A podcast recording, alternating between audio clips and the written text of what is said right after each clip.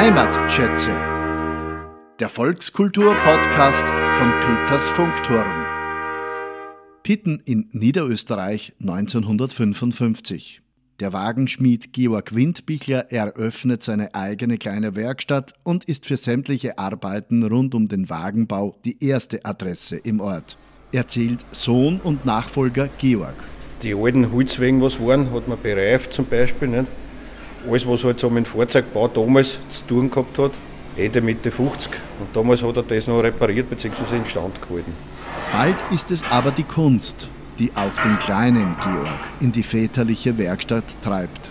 Ha, der kleine Georg ist 1989 dazugekommen, so dass ich das gut in Erinnerung habe. Da waren die Zeiten schon andere. Was war da so deine Hauptaufgabe? Ja, wir haben Reparaturen viel gemacht, aber auch Kunstschmiedearbeiten. Das, was mir eigentlich persönlich am liebsten ist, weil das einfach eine schöne Arbeit ist. Was stelle ich mir jetzt vor als Kunstschmied? Es gibt ja fast keine mehr im Bezirk. Was ist das? Da, werden, äh, da hat ein Kunde einen, einen, gewissen Wunsch, was er nicht aus dem Regal außerkaufen kann. Irgendwas Schiefes, Gebogenes, was einfach nicht Standard ist. Nicht? Und das da wir halt dann versuchen zu verwirklichen. Das wird nach Handskizzen gearbeitet, nach Ideen, nach Bildern, egal was halt der Kunde will. Und da sind schon sehr schöne Sachen rausgekommen. Das kleinste Produkt ist zum Beispiel ein alter Schlüssel von einer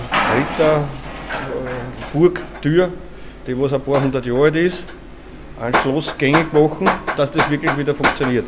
Haben wir auch schon gemacht. Also das ist eine kleine Arbeit, aber doch relativ aufwendig, zeitaufwendig. Alltäglicher erscheinen Anfragen zu diversen Überdachungen, Pavillons aller Größen, Geländer, Zäunen und vielem mehr.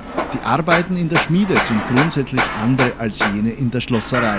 Kreative Veranlagung stellt sich jedenfalls als hilfreich heraus, weil in der Schmieden selber nicht, da man aus den kleinsten Abfälle aus, aus irgendwas kann man zum Beispiel eine Kugel mache ich aus einem, aus einem Stahlabfall, wo es normalerweise alle anderen weggehauen. Kann ich zum Beispiel eine Eisenkugel spielen, eine Zierkugel. Wunderschön, herrlich. Äh, allein nicht die Arbeit selber, wenn man das Draht im Feuer drinnen, das ist unglaublich eine schöne Arbeit. In der Schmieden selber wird meistens aus, mit Vollmaterial gearbeitet. Das sind keine Rohre, Formrohre oder Rundrohre, sondern das ist meistens ein Flachstahl, ein Vierkantstahl oder ein Rund. Material, alles aus dem Vollen quasi. Nicht? Und da werden dann die verschiedensten Sachen gemacht. Heimatschätze. Der Volkskultur-Podcast von Peters Funkturm. Im Laufe der Zeit sind derartig viele Anfragen zu gänzlich verschiedenen Projekten und Werkstücken eingelangt, dass der Georg beschlossen hat, jede Arbeit zu fotografieren. Ein Blick durch die Werkstatt bestätigt die Vielfalt dieses Berufes, der, wie in diesem Fall, zur Berufung mutiert ist. Schmiedewerkstatt, wie soll ich das beschreiben jetzt? Das ist sehr viel Werkzeug, spezielles Werkzeug, mit dem was ein anderer Mensch überhaupt nichts anfangen kann für jeden einzelnen Hammerschlag brauchst du einen eigenen Hammer, ein eigenes Zangen, ein eigenes Werkzeug. Dementsprechend sind halt die Werkzeuge, beziehungsweise schaut es halt bei uns aus so. Georg Windbichler beschäftigt noch zwei weitere Mitarbeiter. Und eigentlich darf ich jetzt nicht aufs Gendern vergessen, denn Manuela Kasch ist auch dabei. Eine Quereinsteigerin.